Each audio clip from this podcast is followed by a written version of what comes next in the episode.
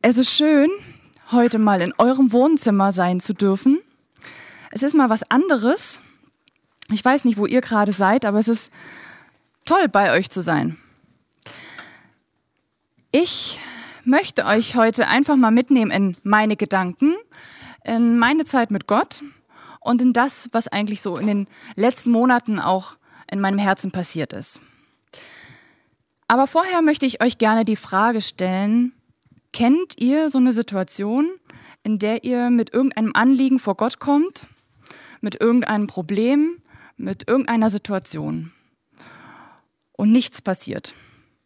Es ändert sich irgendwie nichts. Also die Umstände ändern sich nicht oder vielleicht äh, eine Not, die ihr habt, ändert sich nicht. Oder es ist vielleicht Heilung, also ihr wünscht euch Heilung und nichts passiert. Also ich kenne sogar die Situation, dass genau das Gegenteil eintrifft. Dass ich vor Gott komme und ich bitte ihn wirklich von innigstem Herzen, oh bitte mach, dass das und das heute nicht passiert. Und was passiert? Genau das Gegenteil eigentlich, was ich wollte, ist passiert. Ich weiß nicht, ob du das kennst. Also wie gesagt, ich kenne es sehr gut. Und ich möchte euch gleich noch eine andere persönliche Frage stellen, die daraus resultiert, warst du schon mal enttäuscht von Gott? Also ich meine, so richtig enttäuscht von Gott, dass du eigentlich was Ernsthaftes erhofft hast, dass er umsetzt und nichts passierte. Es ändert sich irgendwie für deine Augen, für deinen Verstand änderte sich nichts. Was ist eigentlich bloß los in der Situation mit Gott? Warum handelt er so? Warum tickt er nicht so, wie ich es gerne möchte? Oder wie ich es mir vorstelle? Ich kenne auch solche Situationen, in denen ich in meinem Gebeten ähm, Lösungsvorschläge und Ideen vor Gott bringe und sage, das wäre doch voll toll, wenn du jetzt in der Situation so reagieren würdest. Ey, das wäre ein Zeichen für die gesamte Welt. Tu doch bitte jetzt genau das so, wie ich es dir vorgeschlagen habe. Und dann passiert irgendwie nichts. Also, wenn ich jetzt zurückerinnere, hat Gott eigentlich relativ selten meine Lösungsvorschläge und meine Ideen umgesetzt. Vielleicht geht es dir genauso. Oder du schüttelst jetzt den Kopf oder sagst, ja, genau. Wenn Gott nicht so handelt, wie wir es gerne möchten, stimmt dann was nicht mit Gott oder stimmt dann etwas nicht mit uns? Habe ich mich dann in Gott getäuscht? Habe ich ihn doch irgendwie falsch kennengelernt oder irgendeine Sache nicht so verstanden? Genau wenn ich mir solche Fragen stelle, höre ich oft eine leise Stimme und nein, ich bin nicht schizophren, aber dann höre ich eine leise Stimme in meinem Herzen oder in meinem Kopf, die sagt, Melanie, bestimmen eigentlich deine Umstände dein Bild von Gott? Bestimmen eigentlich dein Gottesbild deine Gebetserhörungen? Also das, was du in deinen Gebeten erlebst oder was du danach erlebst, bestimmt das, wie du Gott siehst? Oder bestimmt das, was Gott über sich selber sagt, dein Bild von Gott? Also, wovon hängt mein Gottesbild ab? Von meinen Umständen? Manchmal ist es tatsächlich so, dass mein Gottesbild von meinen Umständen abhängt. Aber tatsächlich beschreibt sich Gott manchmal ganz anders, wie wir ihn erleben. Und es gibt in der Bibel sehr viele ähm, Aussagen darüber, wie sich Gott sieht, wie er sich selber sieht. Gott beschreibt sich sehr viel in der Bibel. Über sein Wesen redet er, über seinen Charakter, seine Natur, über das, was er mag über das, was er nicht mag, was er hasst. Ja, Gott beschreibt sich relativ viel. Und es gibt vor allem im Alten Testament Namen über Gott. Namen, die er sich selber gibt, Namen, die ganz wichtig sind. Weil Gottes Namen zeigen seinen Charakter. Und Gott kann nicht gegen seinen Charakter handeln. Denn wenn er es täte, dann würde er lügen. Und dann wäre er nicht mehr Gott. Das heißt, Gott sagt, wie er ist, und es kann eigentlich nicht dem widersprechen.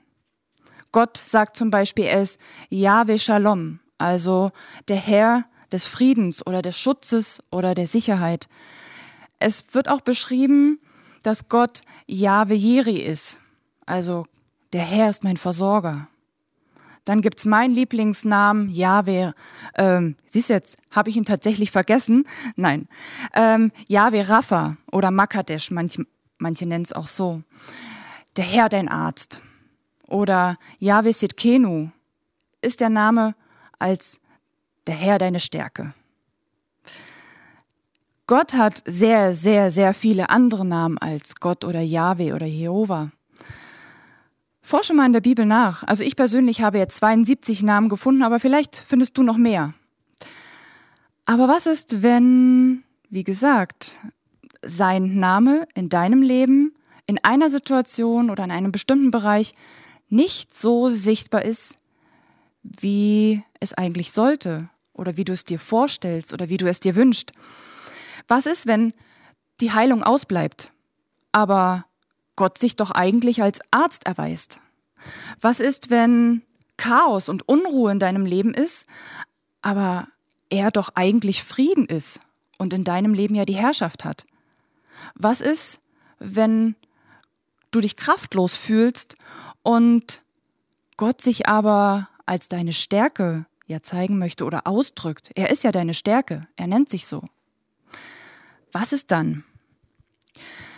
Ich muss sagen, es ist ein schwieriges Thema und auch ich habe keine Schubladenlösung dafür und es gibt auch bestimmt keine dafür. Aber ich kenne einen Mann, dem ging es so, dass er vielleicht ein gewisses Bild von Gott hatte und sein Leben lief auch eine ganze Zeit lang relativ gut, bis zu einem gewissen Punkt. Da ging sein Leben, man könnte eigentlich sagen, den Bach runter. Er verlor alles, er litt sehr viel und es gibt wenig Menschen, die so viel durchmachen, durchmachen mussten wie er. Er betete Tag und Nacht, er weinte und er schrie zu Gott Tag und Nacht, dass ein Durchbruch kommen soll, dass eine Veränderung kommen soll, dass Heilung passieren soll für sein Herz, für seine Seele, aber nichts passierte. Doch es passierte was, und zwar das, was ich auch am Anfang gesagt habe. Das Gegenteil traf ein. Es wurde eigentlich nur noch schlimmer. Es wurde tatsächlich nur noch schlimmer. Sein totales Leid gefühlt, ähm, ja, hat sich vermehrt irgendwie. Aber eines Tages begegnete er Gott. Er kannte ja Gott. Aber Gott stellte sich an diesem Tag nochmal ganz neu vor. Und zwar redete Gott darüber, wie er ist. Er stellte seinen Charakter vor, seine Natur und auf einmal machte es bei ihm Klick. Und dann entstand dieser eine Moment. Ich persönlich nenne diesen Moment den Hiob-Moment, nach dem Mann, der das ganze Leid durchgemacht hat. Hiob, der hörte zu, was Gott sagte, was Gott über sich selber sagt. Und ich möchte dir einen Vers ähm, vorlesen aus diesem Hiob-Moment. Hiob 42, Vers 2 bis 3. Nun weiß ich, dass du alles kannst. Kein Vorhaben ist für dich undurchführbar. Ja, ich habe in Unkenntnis über Dinge geurteilt, die zu wunderbar für mich sind, ohne mir darüber im Klaren zu sein. Auf einmal hat Hiob ein bisschen mehr erkannt. Und es geht noch weiter, dieser Hiob-Moment. Er sagt, zum allerersten Mal habe ich dich jetzt wirklich erkannt. Und jetzt weiß ich, wie dein Charakter, wie dein Wesen, wie deine Natur wirklich ist. Und dann änderte sich alles. Alles drehte sich. Sein komplettes Leben. Ich persönlich aus meinem Leben gesprochen, kenne solche Situationen auch.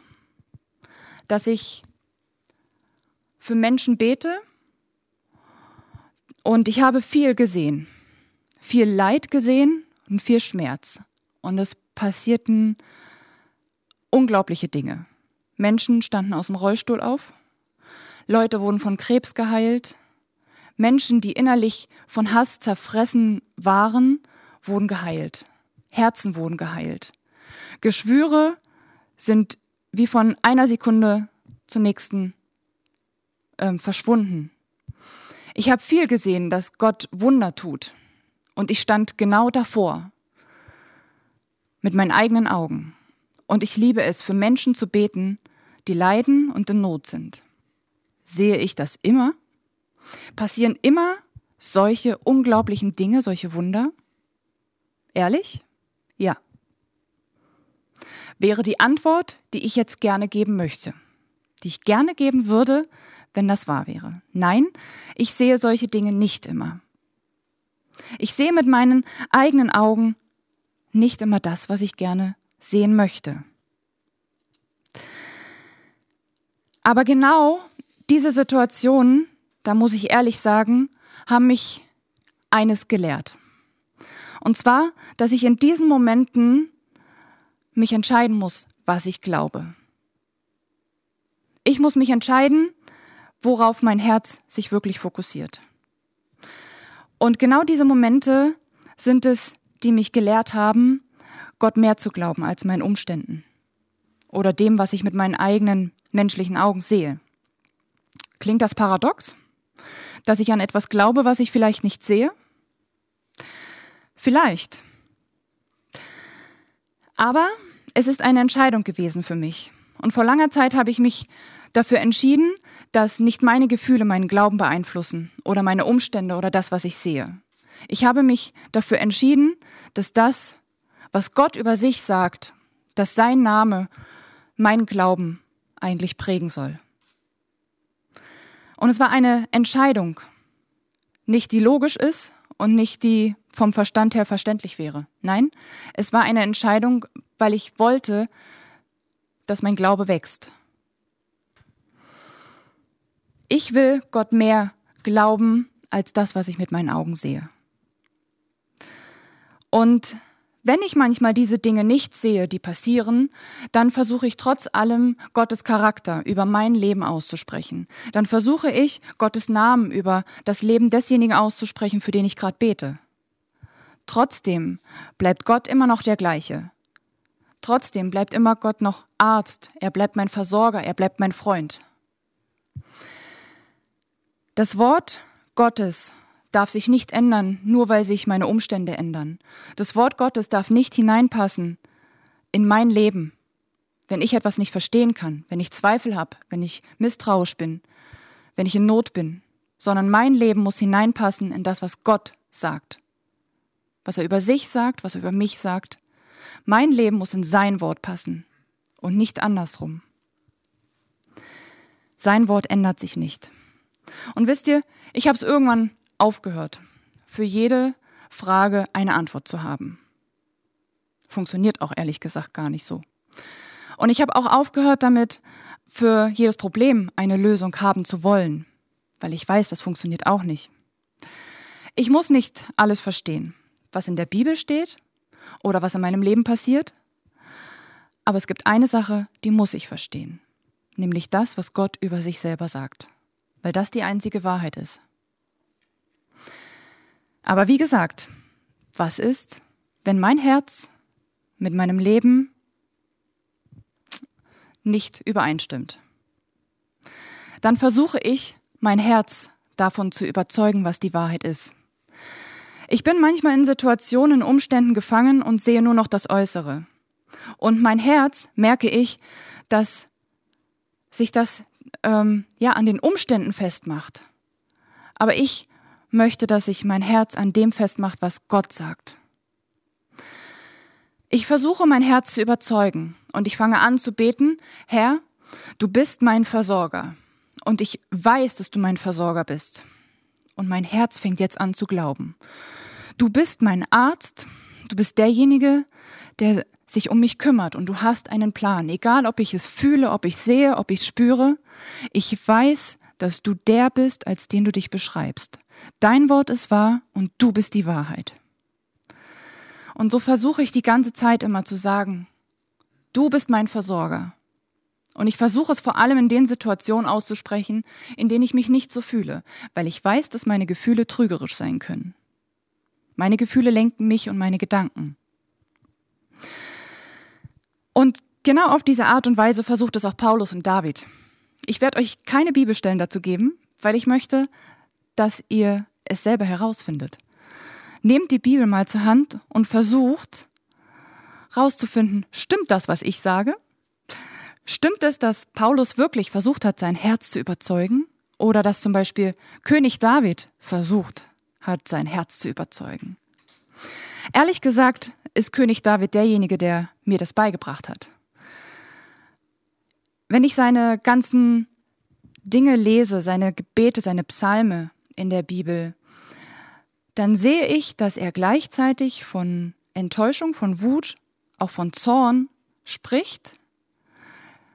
Und ich sehe manchmal sogar fast im gleichen Satz, dass er von Gottes Treue redet, dass er von Gottes Größe äh, anfängt zu sprechen. Ich habe ehrlich gesagt manchmal gedacht, dass er irgendwie ein bisschen verwirrt ist oder dass er sich nicht entscheiden kann.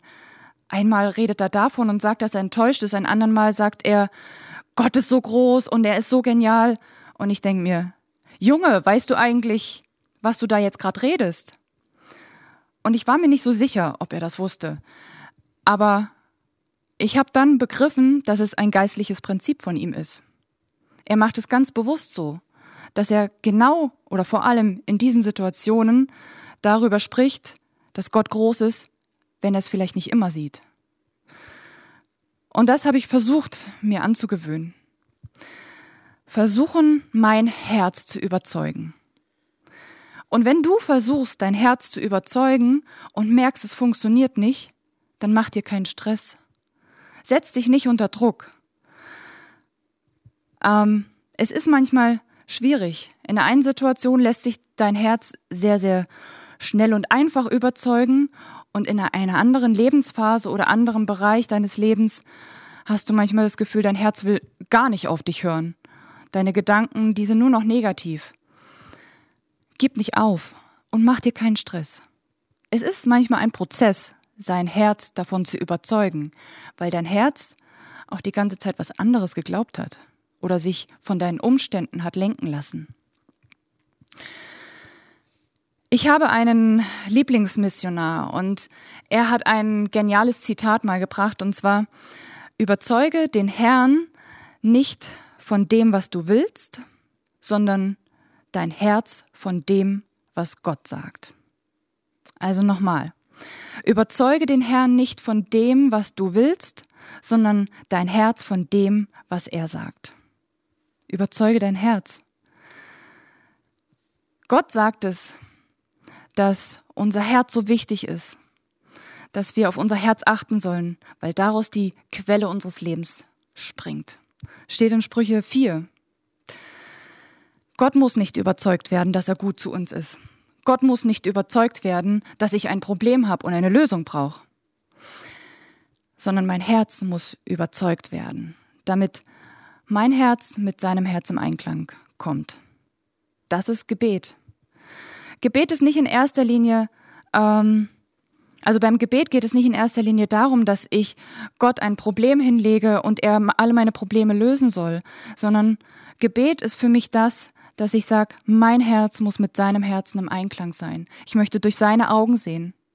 Ich möchte die Dinge so wahrnehmen, wie er es wahrnimmt. Wir sollen eins werden. Es ist wichtig, worauf ich meinen Fokus lege lege ich meinen Fokus auf meine Probleme und beschreibe Gott ganz ausführlich, worin mein Problem besteht. Aber ehrlich gesagt, er weiß es ja auch schon.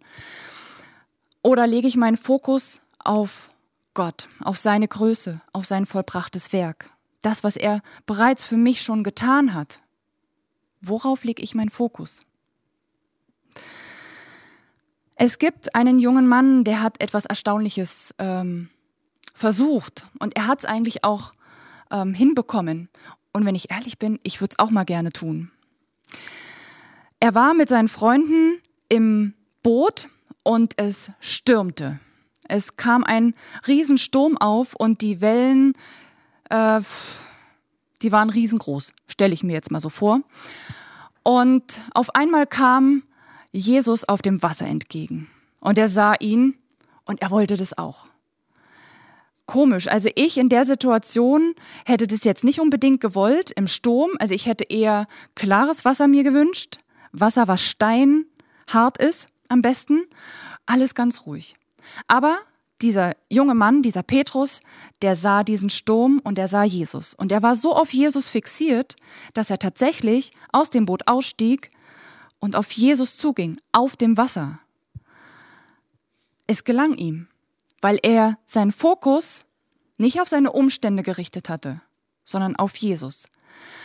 Aber dann kam die Situation, dass Petrus mehr auf den Wind achtete, mehr auf den Sturm und er fing an zu sinken. Worauf liegt dein Fokus? Worauf liegt mein Fokus, wenn ich bete, wenn ich mit Gott zusammen bin? Auf den Sturm um mich herum oder auf Jesus? Das heißt letztendlich ja nicht, dass wir unsere Umstände ignorieren müssen. Und das hat Petrus ja auch nicht getan. Petrus hat sich nicht gedacht, er stürmt hier nicht, er stürmt hier nicht, das Wasser ist ganz ruhig. Nein, Petrus hat sich jetzt das nicht eingebildet. Er sah seinen Sturm. Er ignorierte ihn nicht. Und so ist es bei uns auch. Wir müssen unsere Stürme nicht ignorieren, sondern nur unseren Fokus auf das Richtige lenken. Ich möchte euch in ein Gebet mit reinführen, was Jesus seinen Jüngern mal beigebracht hatte. Dieses Gebet nennt sich Vater unser. In Matthäus 6 ist es geschrieben. Und da gibt es eine ganz bekannte Zeile. Da heißt es, ähm, gib uns unser tägliches Brot. Vielleicht habt ihr schon häufig mal gehört, aber diese Zeile ist nicht ganz korrekt übersetzt. Ich bin ein bisschen Griechisch-Fan und ich liebe es, die Bibel aus der griechischen Sicht zu sehen. Und im Altgriechischen heißt es eigentlich eher, du gabst uns heute unser Brot für morgen. So wäre es jetzt mal korrekt übersetzt. Das heißt, Jesus versuchte mit diesem Gebet seinen Jüngern beizubringen, dass Gott jemand ist, der im Voraus denkt. Gott handelt nicht auf einmal in dieser Situation und denkt sich, oh, jetzt muss ich reagieren, jetzt muss ich schnell handeln. Nein, Gott handelt im Voraus und Gott versorgt im Voraus für das, was du in der Zukunft brauchst. Ich finde es ja einfach gut zu wissen, dass Gott jemand ist, der eigentlich alles im Blick hat. Aber ist es leicht zu vertrauen? Ist es leicht, das zu glauben? Oder wirst du eher von deinen Zweifeln überrannt? Und ich muss sagen, es ist ganz schön schwer, manchmal nicht seine Zweifel zu sehen. Ich bringe euch noch zum Schluss ein Vers. Und zwar Jakobus 1, Vers 6. Dort heißt es, er bitte aber im Glauben und zweifle nicht, denn wer zweifelt, der gleicht einer Meereswoge, die vom Wind hin und her getrieben ist, hin und her geworfen. Ein solcher Mensch denke nicht, dass er etwas vom Herrn empfangen wird. Warte mal, heißt das jetzt etwa, dass wenn ich zweifle, dass mir Gott dann nichts mehr gibt? Viele lesen wahrscheinlich diesen Vers genau so, aber das steht gar nicht da. Es steht nichts davon, dass Gott uns nichts gibt. Es steht drin, dass dieser Mensch nicht denken soll, dass er etwas empfange. Es ist ein Unterschied zwischen geben und empfangen. Es ist ein Unterschied, ob du etwas gibst oder empfängst. Ich kann dir 100 Euro auf dein Konto überweisen und du musst es nicht glauben oder es hängt nicht von dem Empfangen ab, ähm, ja, äh, ob ich es dir gegeben habe. Du hast diese 100 Euro auf deinem Konto. Das griechische Wort für empfangen ist eigentlich eher in einer passiven, äh, in einer, nicht in einer passiven Form geschrieben, sondern in einer aktiven Form. Das heißt, empfangen heißt nicht unbedingt, dass wir uns vor Gott hinstellen sollen und sagen sollen, Jesus, ich möchte, dass du jetzt das tust und mir das in meine Hände legst. Nein, ähm, Empfangen ist etwas Aktives. Und es beschreibt eher dieses Ergreifen. Ich ergreife das, was Gott für mich schon gegeben hat, was er für mich schon vollbracht hat. Und wenn du zweifelst, dann versuche diesen Zweifel aus deinem Herzen zu weisen. Sag, Zweifel, du hast nicht mehr das Recht in meinem Leben zu sein. Ich weise dich aus meinen Gedanken, aus meinem Herzen raus. Und dann versuch die Namen von Gott über deine Situation auszusprechen. Amen.